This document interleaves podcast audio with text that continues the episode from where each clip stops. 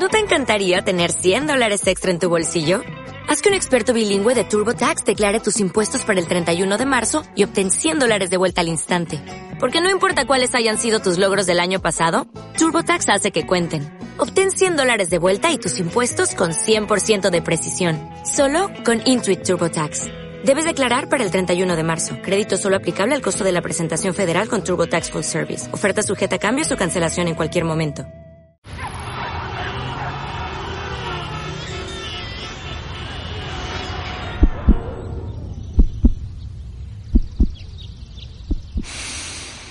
Respira. Y relájate un chingo. Yo soy Alejandra Toledo. Y yo soy Alma Benítez. Y comenzamos. Todos alguna vez hemos sido celosos, pero ¿qué son los celos? ¿Sabemos reconocerlos? ¿Son válidos? De esto y mucho más aprenderemos en este episodio. No te vayas, quédate con nosotros. Hola, ¿cómo están? Espero que todo muy bien. Estoy muy feliz, Ale, de esta mega invitada que tenemos el día de hoy, pero feliz es poco. Aparte, eh, estoy eh, complacida, orgullosa y seguramente va a ser un episodio que, como a mí, su presencia ha transformado mi vida.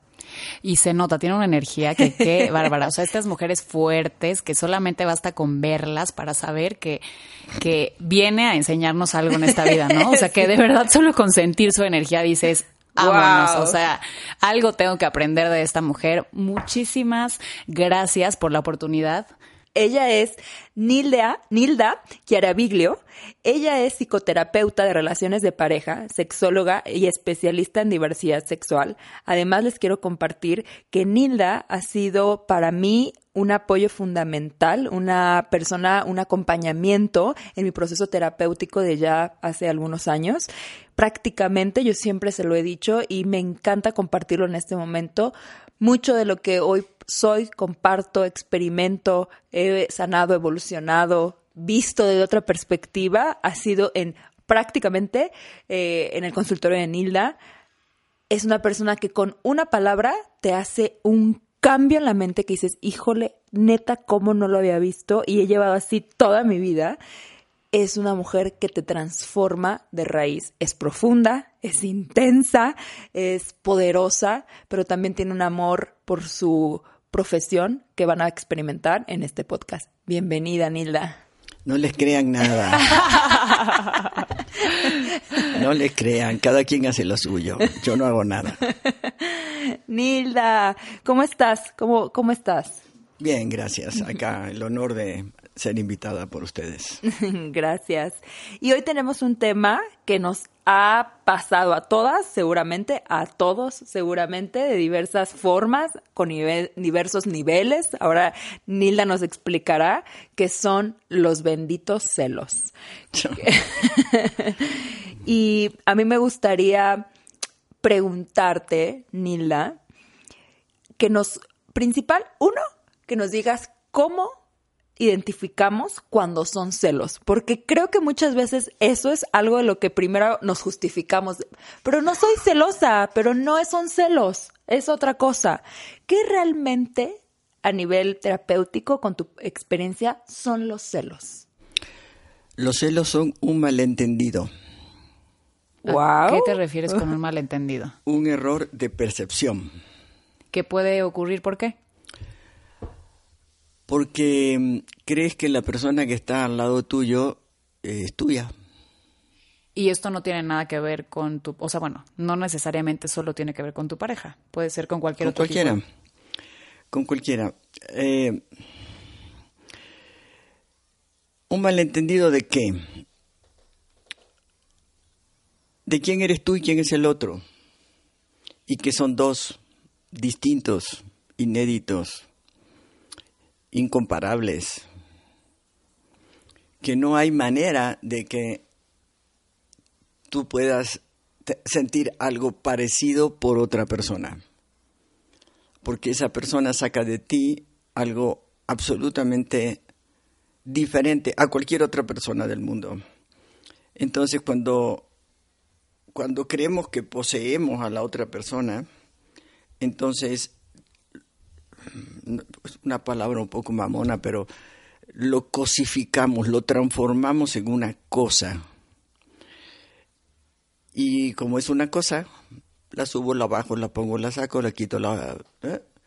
O sea, me hago dueña de, la, de un sujeto, de un ser humano. Y el ser humano es incontrolable, el ser humano no, no se puede controlar, no se puede mm, atar. Este, mm, acá hay una anécdota interesante. Eh, hay un librito, bueno, un librazo, digo librito porque es pequeño de formato, este, de este autor, mm, eh, el del hombre en busca del sentido. Eh, Frank, Víctor Frank. Víctor Frank. Y, y, él dice, ¿por qué yo no me morí en el campo de concentración y todos mis compañeros sí? Porque a ellos le encarcelaron su pensamiento y a mí no. ¿Sí? No importa si estás en la, en la peor reclusión del mundo, el ser humano tiene una sola libertad y es la libertad de elegir lo que piensa. Por eso digo que es un malentendido, porque entiendes mal.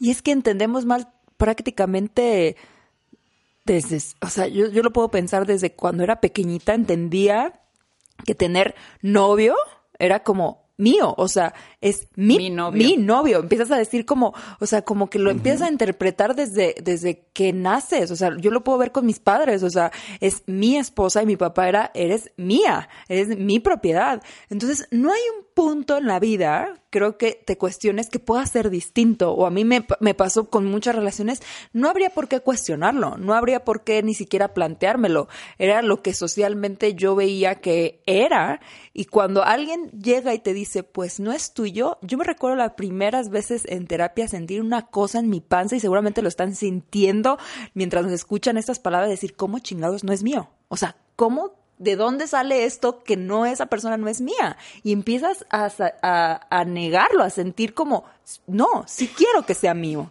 Y algo clave que, que dijo ahorita Nilda es, tú no sientes celos o esta necesidad de propiedad por alguien que no te genera un sentimiento más fuerte que el que estás acostumbrado a sentir, ¿no? O sea, cuando tú haces este link de es mío, lo quiero para mí, no lo quiero compartir, nadie puede acercarse a esta persona, es cuando despierta en ti todas esas fibras y esas vibras y esos neurotransmisores que tú no eres capaz de trabajar por ti sola. Entonces ese momento de me quitan algo y me vuelvo loca. Exactamente, como... que me está moviendo todo por dentro, ¿sabes? Y ahí está el eh, ese es el problema, ¿no?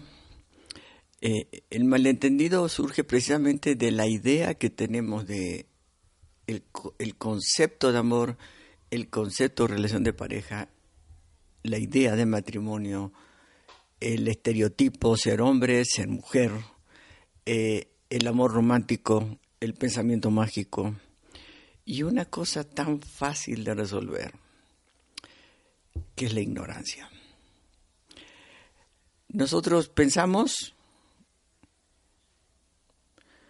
como se piensa, porque así es la vida. Pero a mí me gustaría preguntarle a todos los que nos escuchan, ¿cuánto de lo que ustedes piensan lo eligieron pensar entre muchas alternativas? ¿Cuánto? ¿Qué, qué porcentaje? ¿Qué porcentaje dijeron, ah, el amor es de esta manera, de esta manera, de esta manera, de distintas maneras, pues? Y yo elijo eh, la tercera. O en realidad aman, como dice Hollywood, Disney, Televisa, sus parientes, sus amigos. ¿Cuándo eligieron la manera de amar? ¿Cuándo? Ups.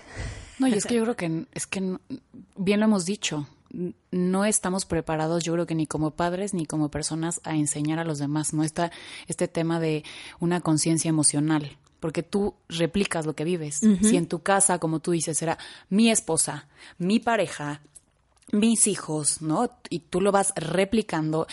Disney te vende la idea de que las princesas están hechas para los príncipes, ¿no? Que el príncipe tiene que venir a conquistarte porque tú, como Tú te venden como si puedes conquistar como si fueras un perra. tesoro, ¿no? Digo que al final no es que no lo seas, ¿no? Pero oye, tú eres lo más cabrón que hay. Hay un príncipe que tiene que venir a enseñarte que puede dar todo por ti, ¿no? Y entonces en el momento que ese todo por ti se termina, pues ya se El le rompió la historia. Y lo mismo en las telenovelas, porque es lo que vemos todo el tiempo, como decía Televisa, no se vende la misma historia, ¿no? O sea, tienes que amar con esta manera de decir, eres mío, no eres de nadie, no hay libertad, y ya, y más si ya eres mi esposo. Si ya eres mi esposo, pues ahí ya, Ya tienes valiste. cuidado. Y yo creo que también eso pasa, es, ella no lo, Nilda no lo puede explicar mejor, pero ya lo platicábamos alguna vez tú y yo, cuando te casas, ¿no? ¿Cuántas parejas no hay que viven antes, sin ser matrimonio, viven felices, y solamente por firmar el papel se termina? ¿No? O sea, ya no duraron ni seis meses, ya no duraron ni tres meses, ya no duraron ni el año casados y ya no son pareja. ¿Qué pasa en esas situaciones? que el amor romántico dura poco.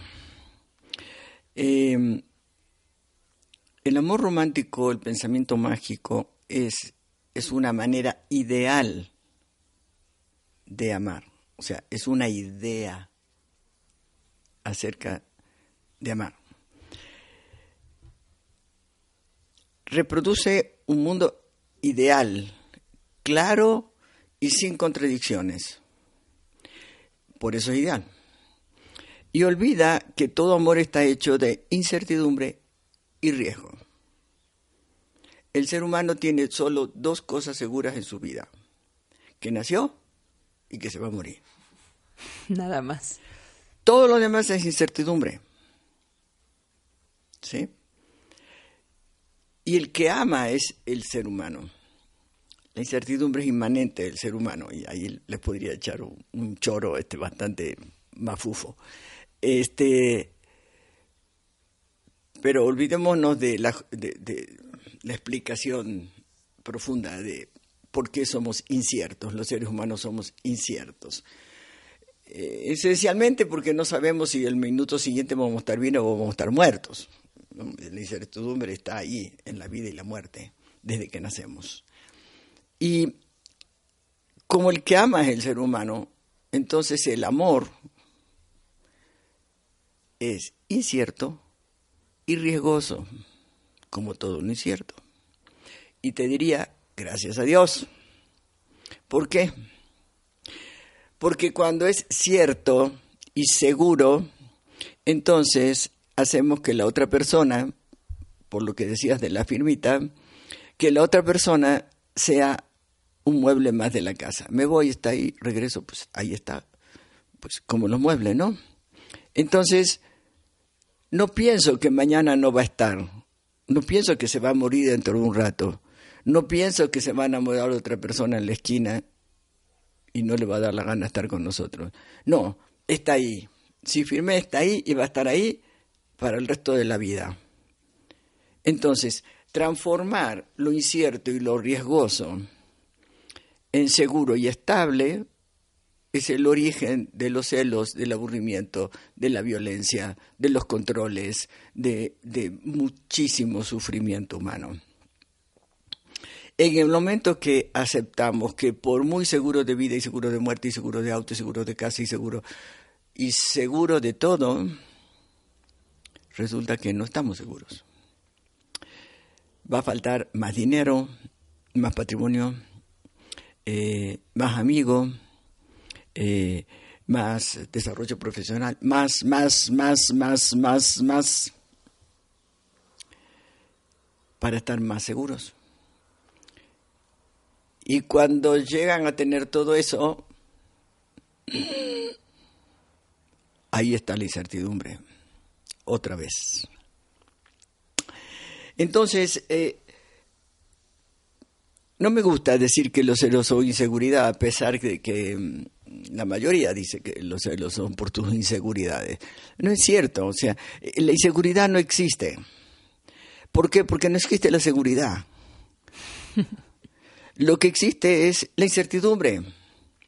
Si manejamos la incertidumbre a nuestro favor para cuidar los vínculos que hay que cuidar, no bajo el control, sino bajo el amor, ah, entonces ahí la vida cambia. Este, hay, hay mucho que decir por ese lado, pero eh, una de las cosas que se me repite permanentemente, no, eso no es cierto, porque los niñitos chiquititos sienten celos. Lo que llamamos celo en los niños es la respuesta normal de la criaturita frente al miedo de perder el amor materno. O del abuelo, o del padre, o de quien lo cuide, ¿no? O sea, lo importante es que alguien principal. lo cuide. Este, ¿Por qué? Porque los seres humanos necesitan, eh, nacemos absolutamente dependientes. O nos cuidan o nos morimos. Entonces, el terror que le da a una criatura no ver a su cuidador o su cuidadora es de que se muere. No sobrevivir, Sí. claro. ¿Sí? Entonces, no podemos llamarle a eso Celos. celos, ¿sí? Es un miedo que le permite sobrevivir, es un, es un mecanismo de defensa para poder sobrevivir, ¿sí? Porque si no decimos, bueno, los celos no son naturales porque eh, mi hijo mayor le quitó su juguete a mi hijo menor porque estaba celoso. A ver, a ver, no, no, no, no, no es así. Sí, me estoy disputando sentirme cuidado para no morirme. O sea, es otra cosa. Wow. ¿Ok? Porque ese es una, eso es lo que me dicen siempre. ¿Sí? Este. No, no sé si meterme en este tema. Tú métete en lo que necesites meterte. Podríamos decir que los celos emergen del deseo. ok. ¿sí? Del deseo de sobrevivir, de, del deseo de tener cariño, de tener casa, de tener comida, de tener educación, de tener salud, de tener un lugar de descanso, porque cuando tenemos de eso, descansamos. Lo otro es una tensión natural de sobrevivencia para tener de eso que es de sobrevivir. ¿Sí? El deseo de tener lo necesario para sobrevivir hace que luchemos por eso. Y esa, esa cosa, es, esa, ese sentimiento que es natural por el nivel de, de vulnerabilidad que tiene el ser humano, se lo ponemos a la pareja. Wow.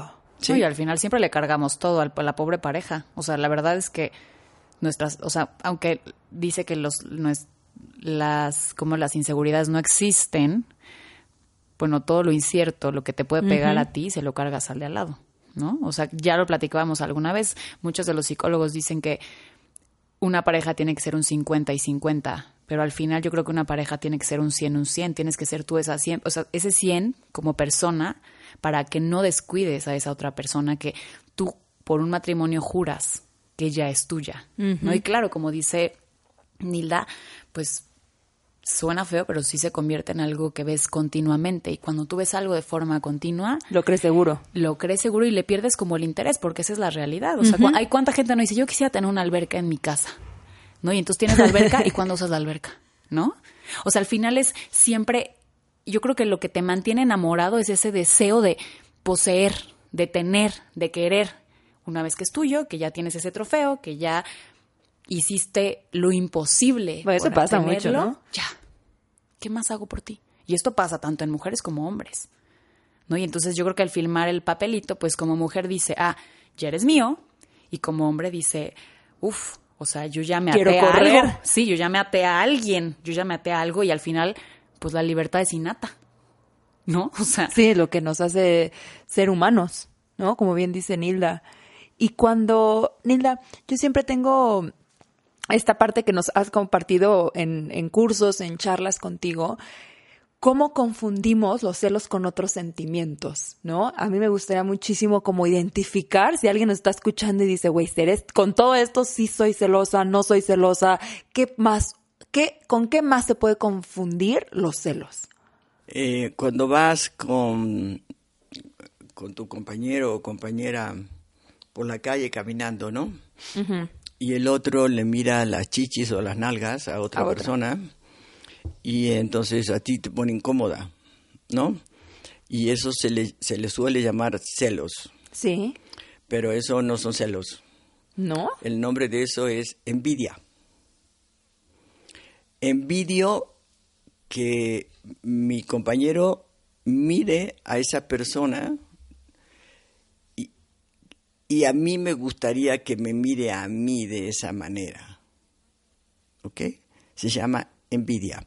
Y el tratamiento y el tratamiento de la envidia es robustecer, consolidar la autoimagen y el autoconocimiento. El autoconcepto que cada quien tiene sobre sí mismo. ¿Sí? Si, mm, si, por ejemplo, tu compañero se va a una fiesta donde va a haber mm, gente del mismo sexo o de otro sexo, eh, o se va de viaje, este, y, y, tú te enteras que eh, sí, efectivamente había otra gente este, muy guapas o guapos en esa fiesta o en ese viaje, te dan celos.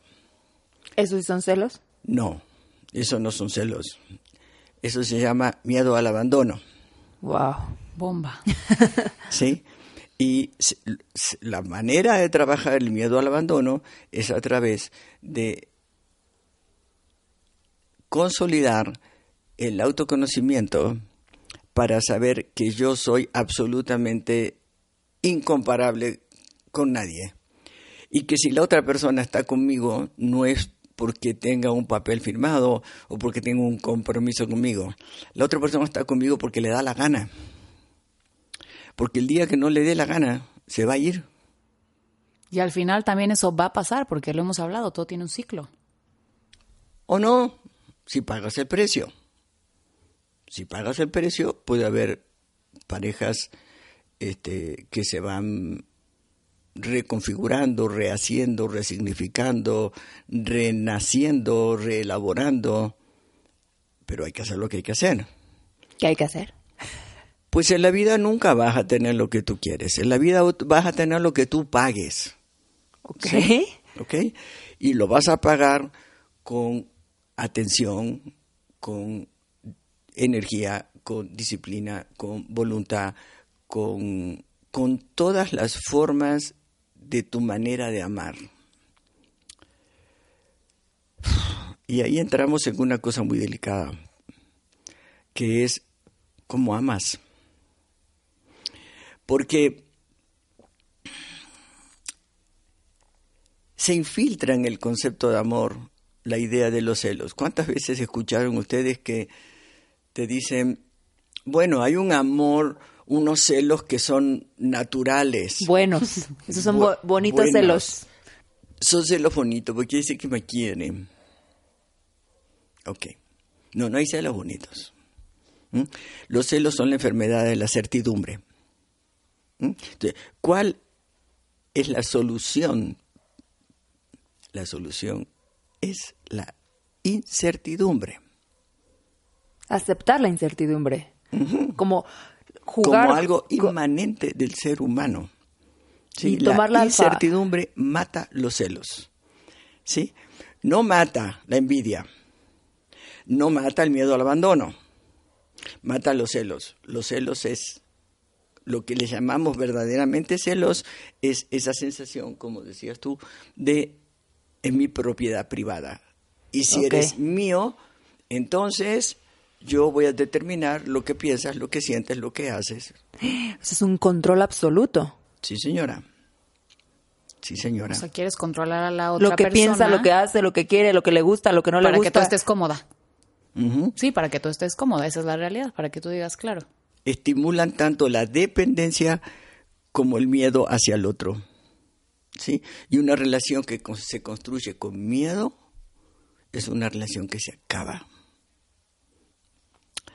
nunca son signos de amor. Provienen de problemas de acerca del tener o no tener. No de si me amas o no me amas. No tiene que ver con eso. ¿sí? Y esto es importante. ¿Cuáles son los valores?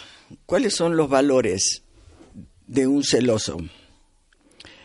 Eh, ¿Así tenemos valores? ajá.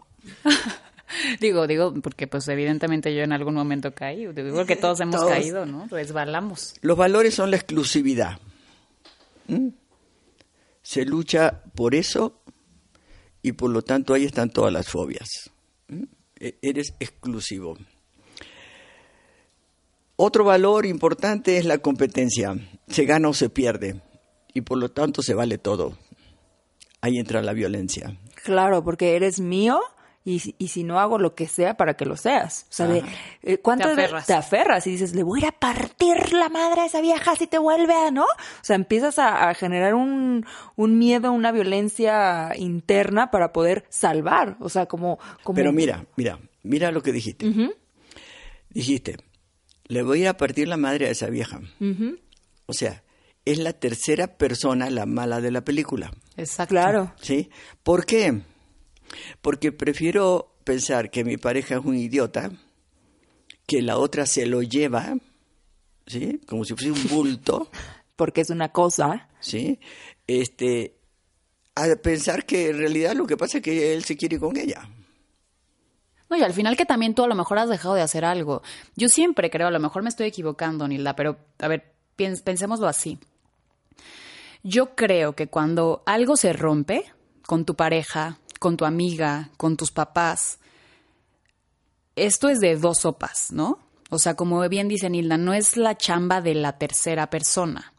Algo dejaste de hacer tú, algo hiciste que también influyó en la decisión de la otra persona, ¿no? O sea, también tomar tu responsabilidad como pareja, ¿no?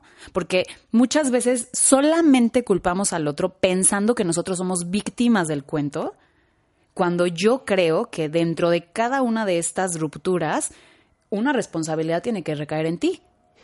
Sí y no.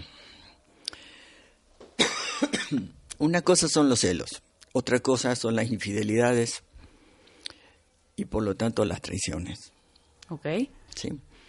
De lo que estás hablando es de las traiciones, ¿verdad? Sí, bueno, es que esta parte que decías alguien. de que me lo llevo, ¿no? Ujú, Ok.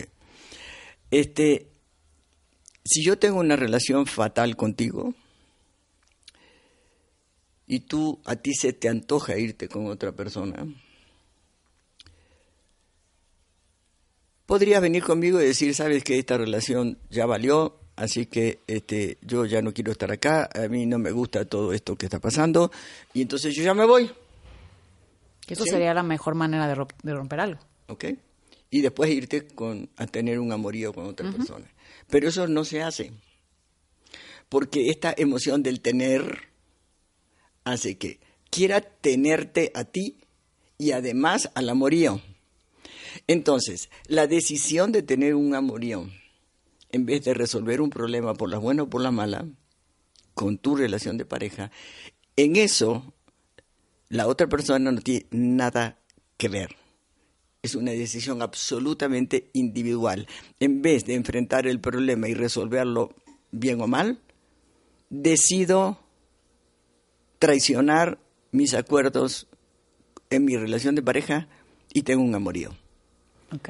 Esa decisión, tu pareja no tiene nada que ver. Es una decisión absolutamente individual que tiene que ver con tu sistema de creencia y con los permisos que tú te das. por así decirlo, el que es infiel, que a veces es como de, fui infiel porque tú, bla, bla, bla, bla, bla, bla, bla, porque me dejaste de tal, tal, tal, tal, y porque ya no cogíamos, y porque ya no me mirabas, y porque ya no, bla, bla, bla, que llega un punto en que la otra persona dice, pues sí, era obvio, ¿no? Que, que me esté, que esté haciendo eso, y empieza a, a tomar una responsabilidad que no es de la persona. Lo que nos comparten y si es que lo entiendo bien, es que la persona fue libre de elegir traicionar, independientemente de que si el otro se cogía, se hablaba, no se hablaba, Claro. se cuidaba, eh, no lo cuidaba, lo invitaba al cine, no lo invitaba al cine. La persona eligió traicionar la relación y los vínculos, los acuerdos con la otra persona. Claro, porque bien podrías decir, oye, ¿sabes qué, Alma?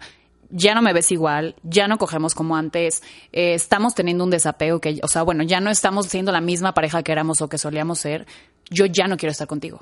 Y entonces, en vez de darle el papel al otro de güey, porque la realidad es que creo que eso pasa en, en, en una, en una infidelidad, ¿no? O sea, si tú le pones el cuerno a alguien, le estás dando el papel de güey, pendejo, perdón por la palabra, al otro. porque tú supones que esa persona no se va a enterar y estás jugando con alguien más a darle el papel a esa persona que no le corresponde. Cuando puedes tomar tu responsabilidad y decir, ya no quiero estar contigo, por esto y esto y esto y esto.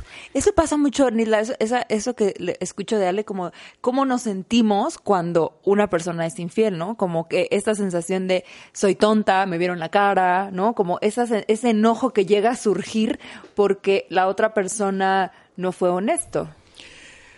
Cuando una persona sufre una traición, lo pri- el primer dolor que tiene es que se queda sin a quien querer.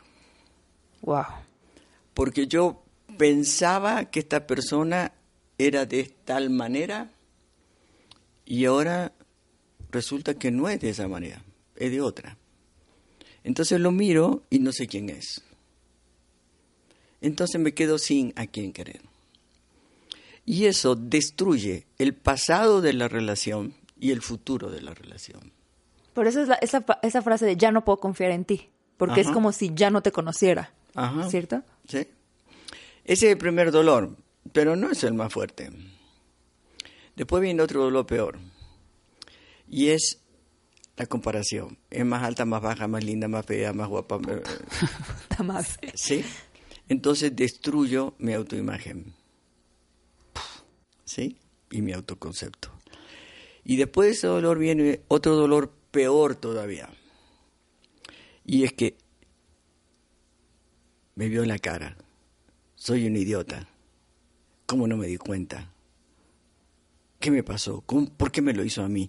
O sea, destruyo la autoconfianza en mi percepción de la realidad. Madre. ¿sí? Entonces quedo sumergida en un mundo hostil en que no es que no puedo confiar de él, no puedo confiar de nadie, porque quedo inmersa en un mundo hostil. Si confié en una persona y este es el resultado, que era el que más me amaba en el mundo, entonces no puedo confiar en nadie. Entonces mis sistemas de alerta quedan absolutamente encendidos para todo el mundo. ¿Y hay manera de regresarlos? O sea, de, de- de frenar ese, pues ese sistema de, ¿cómo se llama? De estar como... hostilidad. Exactamente. No. Todo eso pasa en segundos. Ok. Yo digo uno después del otro, pero porque cada vez es peor. ¿Sí? Pero el primero, lo que decía Alma, ¿no? O sea, el primero es enojo, este, y después, eh, o sea, ¿qué tiene la otra que no tengo yo? ¿Sí? Y, y al rato es, este, eh, pero ¿qué me pasó? Soy un idiota, ¿no? Eh, todo esto viene como en un ovillo ah, destructivo. La persona traicionada queda en un mar de, de dolor y de heridas internas sangrantes que no, no tienen consuelo. Lo único que los consuela a algunos es la venganza. ¿sí?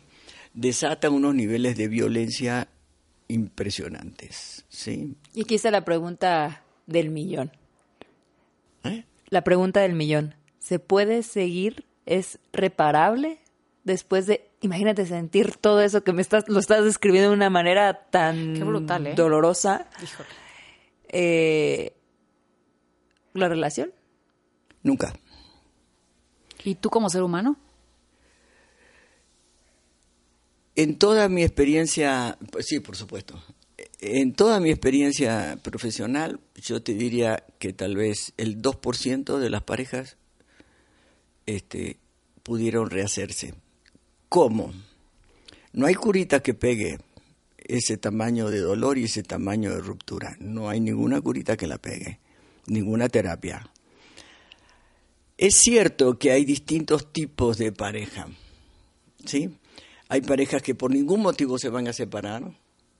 Entonces el que traicionó va a estar arrodillado por el resto de su vida. Sí. Este, y la y la persona traicionada se va a tomar venganza cada vez que sea necesario y eh, la vida va a ser un infierno. ¿Sí? Hay otras parejas que, que se separan, pero muchas veces si hay hijos, eh, cuando hay una recuperación del individuo, entonces pueden llegar a ser buenas relaciones de parientes. buenas relaciones familiares. Y hay otro tipo de pareja que son parejas mucho más resilientes y que entonces dicen, bueno, está bien, todo se rompió, todo esto se fue al carajo, pero este, vamos a aprender de esto. Y entonces, ¿qué es lo que tienes que aprender? Tienes que aprender a querer al otro en su luz y en su sombra. Tienes que aprender a que el otro, a querer al otro, sabiendo que puede volver a pasar. Porque no se te va a olvidar que ya pasó. No. ¿Sí? Entonces tienes que poder querer a esa persona sabiendo que puede volver a pasar. Oye, Nilda, perdón, ¿y hay algo, por ejemplo, este tipo de parejas que alguno de los dos se queda en la infidelidad por algún ¿cómo decirte? Como por algún interés personal, ¿no? O sea, me han pedido mujeres que de repente dices, bueno, esta es mi única seguridad económica y aunque odio que me ponga el cuerno y yo sé que me ponga el cuerno y aunque sé que pasa y pasa y pasa, me hago de la vista gorda y no pasa. No solamente por eso, claro que por eso, pero por muchas otras cosas. En el consultorio he escuchado mujeres que dicen, no, qué bueno que tiene un amante, así a mí no me jode. ya no me cogen. mientras yo sea la catedral, que tenga las capillitas que se le dé la gana. El, mira, hoy en día hay más infidelidad que nunca y duele más que nunca. ¿Por qué, Nila? Porque antes, donde los estereotipos, estoy hablando de hace más de 50 años, donde el, el estereotipo de la mujer y del hombre estaban perfectamente bien definidos, Dentro del estereotipo del hombre y del contrato matrimonial de aquellas épocas era que el hombre podía tener otras familias. Claro, lo hemos hablado aquí, las abuelitas, ¿no? Las, era... Sí, y no había ningún problema. Sí, sí. La mujer se casaba sabiendo Sí, sí, era normal y la abuelita, de, la mamá te decía, es normal. La, la, fidelidad, la fidelidad surge eh, por un problema de la herencia. Sí, o sea, la mujer no podía tener relaciones sexuales con otros hombres cuando sus maridos, no se llamaban así antes, se iban a la guerra, este, porque cuando el marido volvía con todas las vaquitas, si no lo mataron, quería que sus vaquitas le queden a sus hijos biológicos y a no todo, y a no, no a todos los hijos que había tenido la mujer. ¿Sí? Sí, por eso las mujeres no estaba bien visto que tuvieran otros hijos, porque cuando Por eso se le pone a la mujer el cinturón de castidad. No porque les importara a los hombres si tenían o no coito con alguien. Sí, si, se andaban besando y revolcando con otro tampoco les importaba. El asunto es que no podía haber eyaculación dentro de la vagina porque entonces iban a tener hijos que ellos no iban a saber si eran suyos o no eran suyos. ¿Y a quién le dejaban la herencia? Y entonces a quién le dejaban la herencia. O sea, la, el, sexo exclusivo nace como un problema económico, como un problema de la herencia del hombre a sus hijos, porque las mujeres eran dependientes. De la que no podía tener sexo con otro era la mujer. Este asunto de que, ah, yo no, ah, entonces tú tampoco, es... Ahora. es reciente.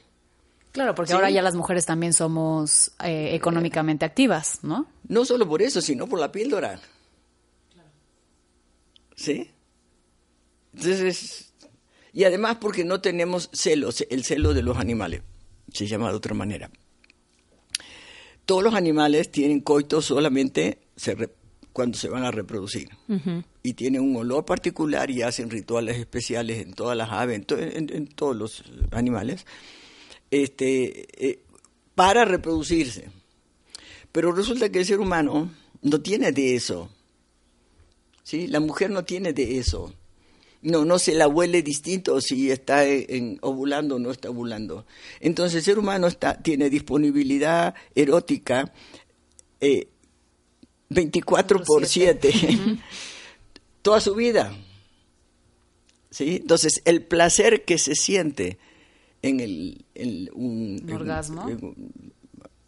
eso me, pareció muy feo.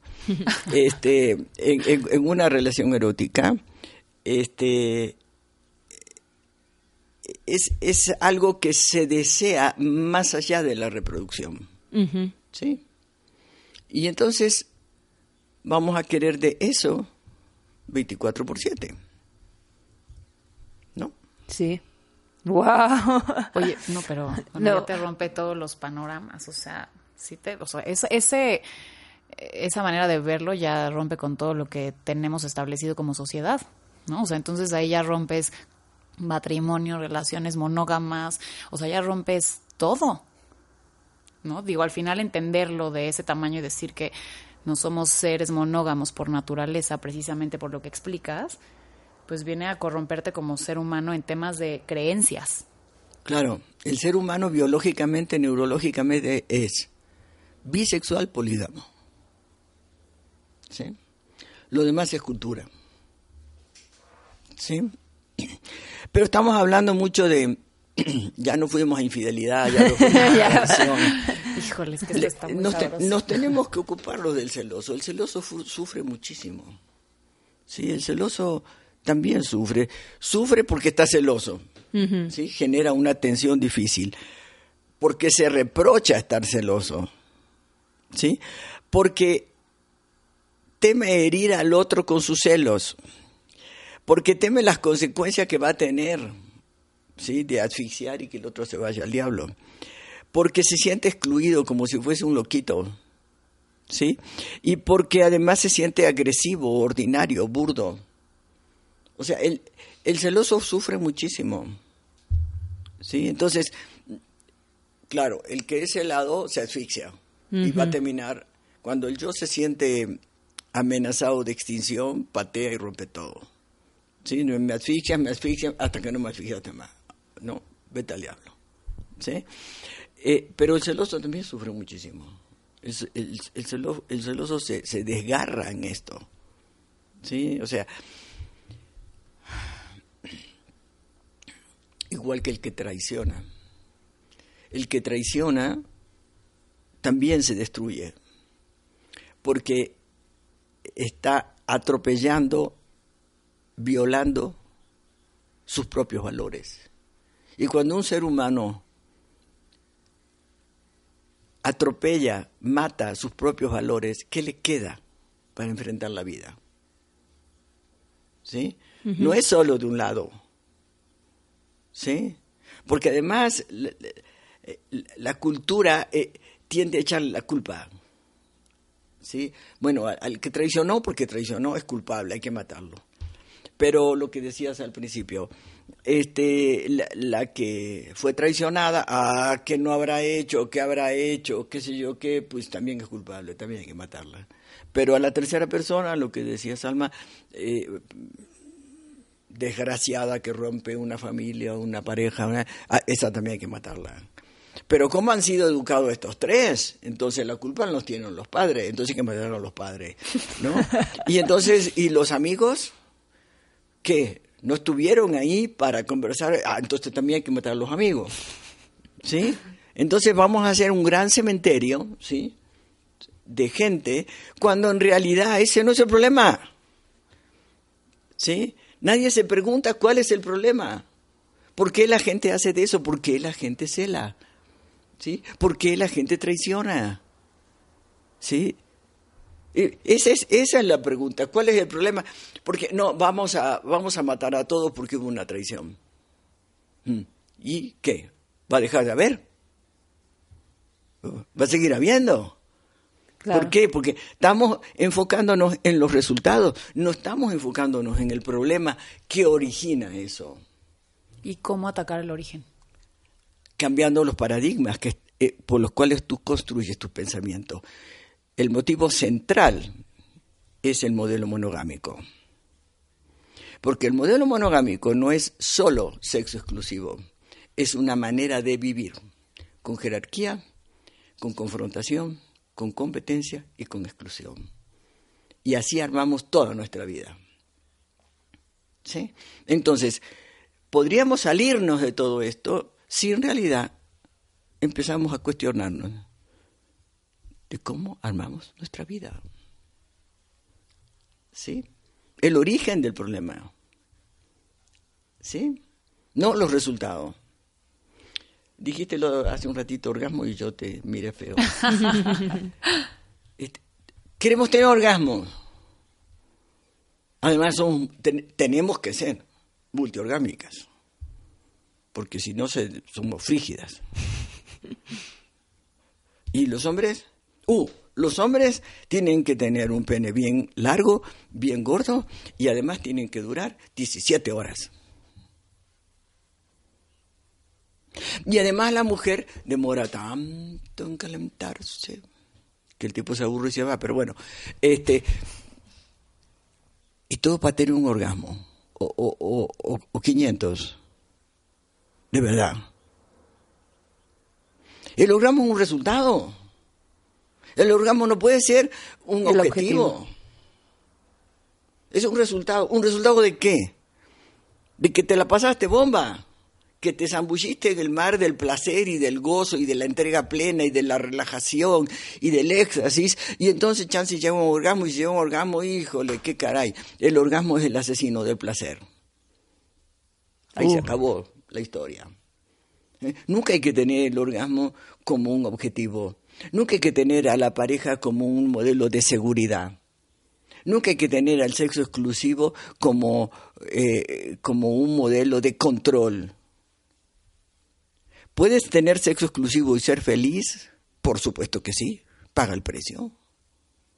¿Quieres tener un modelo poliamoroso y ser feliz? Claro que sí. Paga el precio. ¿Quieres ser swinger y tener una relación de pareja feliz? Claro que sí. Paga el precio. ¿Mm? Cada modelo, no importa cuál, cualquiera. ¿Sí? Si pagas el precio, lo puedes hacer muy bonito. ¿Sí? Pero no pensamos en el precio. No.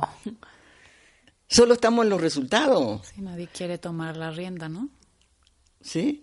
Nadie piensa en, en cuál es el origen de los problemas. ¿Por qué? ¿Porque somos tontos? No. Porque la manera que construimos nuestra vida, ¿sí? con estos cuatro grandes paradigmas, hace que las personas en nuestra cultura occidental sean estructural y crónicamente insatisfechos. ¿Y para qué sirve? Generar una, un regimiento inmenso de gente insatisfecha. ¿Qué hace la gente insatisfecha? No sé, yo pensaría en que... Violencia. Consume. Mm. Llena llena espacios. ¿Sí? y, y sin consumo nuestro sistema económico no funciona. ¿Sí o no? Totalmente. Fum. Wow, Nilda. Nos quedamos así Oye, sí, de, que decimos, no manches, tienes que regresar, Nilda, de verdad, porque creo que esta es información que tenemos que compartir. Claro. Y a todos nos sirve. Y que tener esa perspectiva tan amplia, ¿no? Que nos regala Nilda, se los dije desde un principio, que con una frase les iba a revolcar, los iba a revolcar por completo. Y algo que a mí me gustaría compartirles y para las personas que les interese aprender, ser un especialista en todo el tipo de relaciones, en el placer de amar, en el amor interior, en todo lo que conlleva relacionarme de una forma placentera, Nilda, ahora que nos comparte un poquito más, va a estar dando un diplomado y a mí me hace la más feliz del mundo porque es un año de compartir eh, esta experiencia de una manera mucho más profunda. Eh, su diplomado se llama El placer de amar y inicia en febrero. Cuéntanos un poquito, Nilda, para todas las personas que quieran ser expertos en relaciones. Vamos a profundizar. Yo sé que dije un montón de cosas muy difíciles de digerir. este, pero bueno, cada cada pedacito de lo que dice, por supuesto, tiene una gran reflexión y no solo mía, sino de muchísimas autores.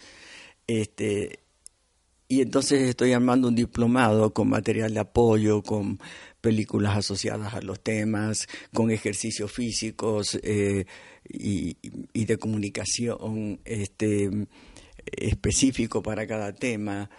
Eh, y vamos a tratar todos los temas de cómo se destruye una pareja, cómo se construye una pareja, cómo se resuelve cualquier problema en la sexualidad, este, y cuando digo cualquiera es cualquiera. Este, y, y además abrir nuestra cabeza a todo lo que hoy es fundamental que podamos entender.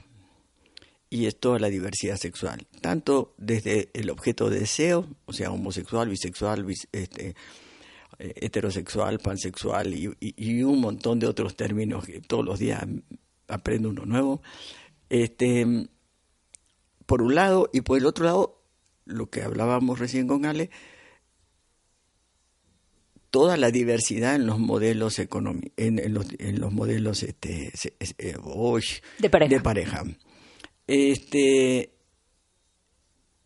¿Cuál es el único modelo que funciona hoy en día?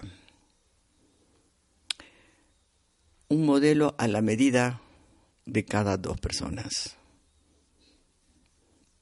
porque el modelo convencional se destruyó, está en agonía a veces, y no hay nada que lo reemplace, no hay receta, no hay otro modelo que, ah, entonces como no funciona el sexo exclusivo, entonces ahora poliamor y entonces este, eh, cojamos con mucha gente. Pero sigamos haciendo la misma, el mismo tipo de vínculo. Entonces en, entonces, en vez de tener dos cadáveres emocionales, vamos a tener muchos cadáveres emocionales. ¿Sí? Oye, Nila, ¿cuánto dura? Todo, bueno, 10 meses. Diez meses. O sea, 10 meses y están yendo, o sea, estamos, está yendo la persona cada cuándo? 10 eh, meses, un fin de semana al mes. Ah, súper. Sábado y domingo. Sábado y domingo. Este, mm, y tiene una certificación oficial de por la SEP. Así que es una especialidad para toda la gente que se dedica a recursos humanos, desarrollo humano y ese tipo de... Padrísimo, pues quien nos esté escuchando, de verdad que Nilda es una señorona, ¿no? Una especialista, nos abrió los ojos, muchas gracias, esperamos tenerte pronto por aquí de nuevo. Bueno. Seguramente, porque nos quedamos, pocas veces nos quedamos mudas. Tienes que saberlo, que pocas veces nos quedamos mudas y hoy fue el día en que nos dejaste mudas porque es información tan profunda, tan valiosa, que creo que a todos nos puede ayudar a, tener una visión, una perspectiva distinta de cómo nos relacionamos. Eh, cualquier persona que esté interesado en esta certificación pueden seguir a Nilda en sus redes sociales, los vamos a estar compartiendo y también pueden tomar eh, un mail. ¿Tienes mail, Nilda? Eh, sí, eh, gmail.com. Perfecto, para que la puedan contactar. Muchísimas gracias, Nilda, por estar aquí. Al contrario, gracias a ustedes. Dale más potencia a tu primavera con The Home Depot. Obtén una potencia similar a la de la gasolina para podar, recortar y soplar con el sistema OnePlus de 18 voltios de Ryobi desde solo 89 dólares. Potencia para podar un tercio de un acre con una carga. Potencia para recortar el césped que dura hasta dos horas. Y fuerza de soplado de 110 millas por hora. Todo con una batería intercambiable. Llévate el sistema inalámbrico OnePlus de 18 voltios de Ryobi. Solo en The Home Depot. Haces más. Logras más.